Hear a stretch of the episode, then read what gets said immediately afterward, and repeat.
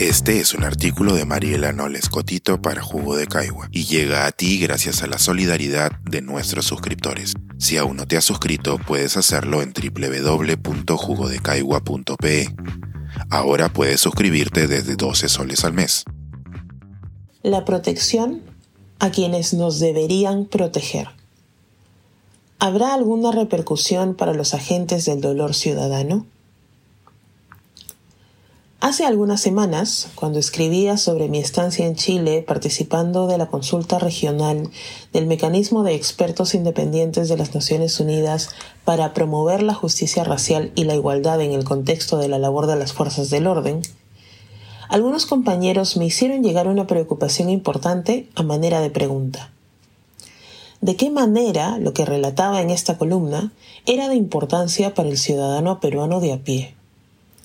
Cómo el trabajo que estábamos haciendo en el país del sur, por más relevante que yo pudiera encontrarlo, sería de importancia para el peruano promedio? Creo que un escenario perverso como el que estamos viviendo, en el que la represión policial y militar violenta y arbitraria es justificada por muchos sectores y celebrada por otros, me permite explicar exactamente por qué esas conversaciones fueron y serán relevantes en el futuro. Lo que ha pasado ya lo sabemos. El presidente Castillo pretendió cerrar el Congreso. Esta es una medida ilegal y contraria a la Constitución, lo que le dio al Congreso la munición perfecta para vacarlo. Vacado el presidente y de acuerdo al proceso regular de sucesión constitucional, asumió la titularidad de la presidencia de la República la señora vicepresidenta Dina Boluarte. Así, en menos de lo que dura la película Titanic, se interrumpió el orden constitucional y se volvió a restablecer. Excelente servicio. Sin embargo, estos episodios no se dieron en el abstracto.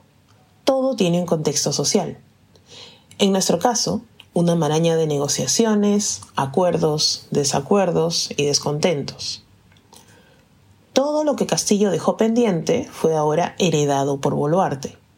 Y muchos de estos pasivos, como lo llaman los analistas, incluyen la gestión del descontento social generalizado en diversos puntos del país, ocasionado por múltiples razones válidas y agravado por la indiferencia intencional que históricamente ha mostrado el Estado, la prensa y la sociedad ante estos temas. Asumió Boluarte, que genera otros desacuerdos y descontentos por mano propia, y llegamos aquí. En el interim, la señora presidenta no ha mostrado una postura dialogante o siquiera de escucha hacia la ciudadanía, sino que está dejando pasar y avalando una serie de violaciones de derechos civiles y colectivos de nuestros conciudadanos y ciudadanas en varios puntos del país. Vulneraciones que, como sabemos, vienen teniendo consecuencias letales para muchos de ellos. Es difícil responder a la pregunta de qué va a pasar o cómo va a terminar esta crisis. Los cientistas y analistas políticos no pueden predecir el futuro. Pero hay algunos elementos legales más concretos que se pueden prever, aun si en este momento no están siendo parte de la discusión. ¿Qué va a pasar con los policías y militares, si son identificados, que produjeron las muertes o que causaron lesiones graves a nuestros conciudadanos? A pesar de la labor de la prensa en Lima, Gracias a las redes sociales, muchos estamos siendo testigos de abusos importantes por parte de la Policía Nacional y las Fuerzas Armadas. Disparos directos a personas no armadas, a menores de edad, allanamientos arbitrarios, autoridades no uniformadas o identificadas dirigiendo operativos, entre otros. Por cierto, la denominación de actuación arbitraria de las autoridades del orden no es un juicio de valor cotidiano que se le ocurre a unos pocos o nace de poca información. Resulta de una evaluación de las normas aplicables, el contexto de la actuación y cuáles son los protocolos de actuación oficiales frente a los derechos de los ciudadanos y ciudadanas que ejercen su derecho a la protesta.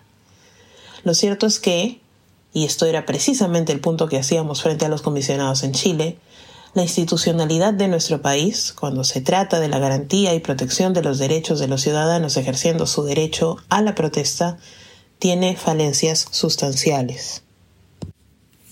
Por ejemplo, el decreto legislativo 1186 es un instrumento legal promulgado en el 2015 que regula el uso de la fuerza por la Policía Nacional del Perú. Este instrumento establecía los principios de legalidad, necesidad y proporcionalidad que debían ser observados por las fuerzas del orden de manera concurrente en el caso de su respuesta a operativos como los que hemos visto en los últimos días. Elementos interesantes en este instrumento son encontrar que, dado que el derecho a la protesta existe y la labor de la fuerza policial es defender los derechos de las personas, luego del uso de la fuerza, en el grado que sea necesario, las autoridades policiales siguen teniendo una responsabilidad para nuestros conciudadanos.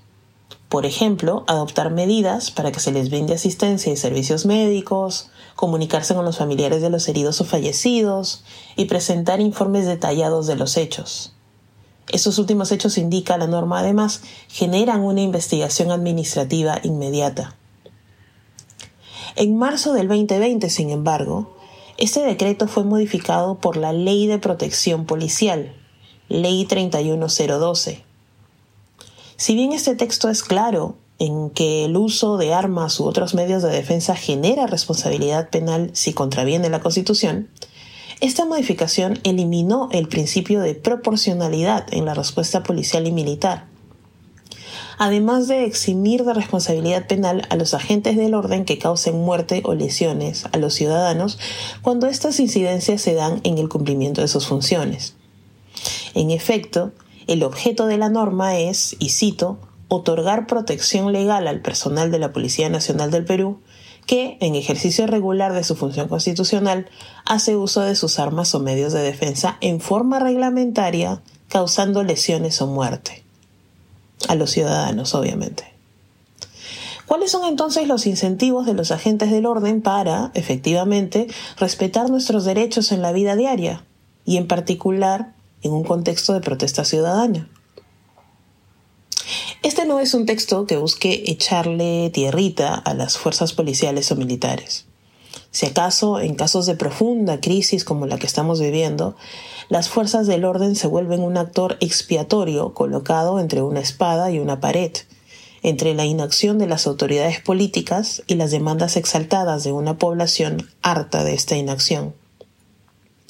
Sin embargo, he buscado ofrecer un elemento más de información y una perspectiva que no solemos ver.